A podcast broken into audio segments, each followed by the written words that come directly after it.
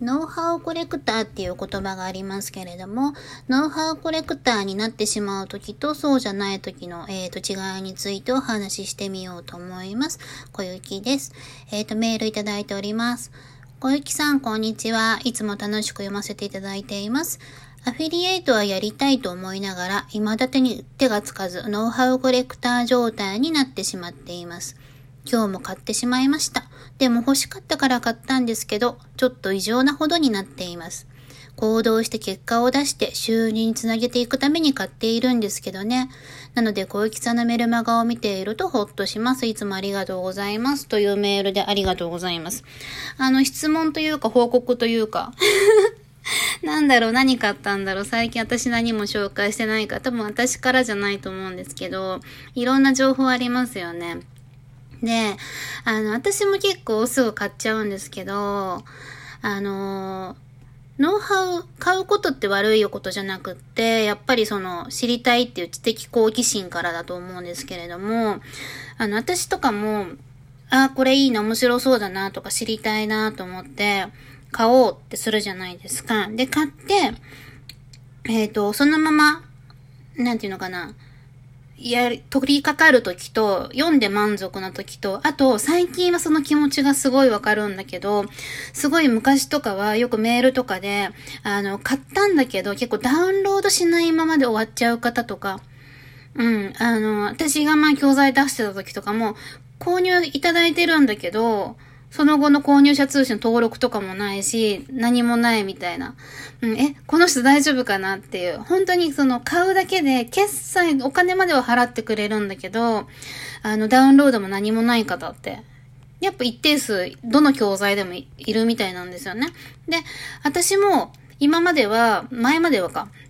そんなんわざわざお金払ったのになんでって思ってたんだけど、今自分もよくやっちゃうんですよ。なんか、バーって見て、あ、これちょっと気になるから、とりあえず今買っとこうって買って、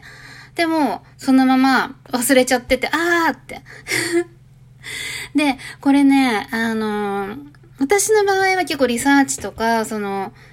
なんていうのかな、知っとかなきゃっていうのもあって、今買うからあれなんだけど、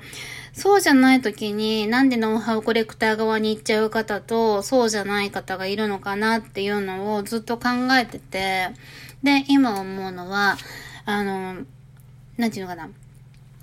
新しくこんな教材が出ましたよとか、こんなノウハウが出ましたよとか、これいいですよってわーって知るじゃないですか。その時にね、私はいつもその、陥るっていうか、分岐点に立った時に、何が違うのかなって考えた時に、その、ノウハウコレクターとか、あんま読むだけで満足ってなっちゃう時って、もうポチってする時に、答え合わせの答えを知る感覚で買っちゃう時があるんですよ。だから、すごい煽られて、こんな素晴らしい方法で、たったこれだけで、みたいな、なんと、みたいな、書かれてて、で、何って、もう何をやってんのそれって。もう何をやったらそんなになるの？とかって、その答えが知りたい。ね、知りたいから読んで、こうこうこういう手順で、とか、なんだって、そこでも満足しちゃうんですよ。はいはいって。ね、もう別にそれやりたいとも思わないし、っていう。もう、本当になんか、あれで、こう、あの、小学5年生でも、なんかよりも稼あの、賢いのだっけ？あれじゃないけど、もう本当にクイズ番組見てて、なんだっけなんだっけこれ何何答え？って言って見てて、もう、クリックさえすれば、お金払えば答えわかるんだったらもうお金払っちゃえみたいな。で、買っちゃうんですよ。で、そうなるとやっぱりダメで、で、逆に今私アフィリエイトとか以外に他に2、3やってて、今度ね、三味線、三味線も習いたいなとかと思ってんだけど、で、それなんか、自分が実際動くときあるじゃないですか。これやろうっていう。で、時っていうのは、そのポチって買う時に、答え合わせの答えが知りたいじゃなくって、もう冒険の書が欲しいっていう感覚なんですよ。だからあのドラクエする時とかもそうだし、何でもそうだけど、もうそこも今からスタートして、ゴールがしたいから、でもゴールをするまでにいろいろキノコ取らなきゃいけないし、コインも取らなきゃいけないし、土管にも入らなきゃいけないし、で、クッパとか出てくるし、なんかあの、ハンマー投げるやつ、あいつすげえ嫌い。なんだっけ？あいつとかいるし、とか。で、やらなきゃいけないし、戦わなきゃいけないし、何回か死ぬのはもう分かってるんだけど、まあできるだけスムーズに、なんか、あの、隠しアイテムとかも取りながら進みたいなって思った状態でのあの攻略本を買うときあるじゃないですか。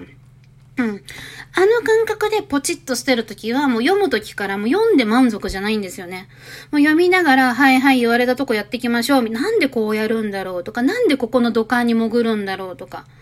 こうやった方が効率良さそうなんだけど、なんでこの、ここでこっちに行けって言ってるんだろうっていうのを考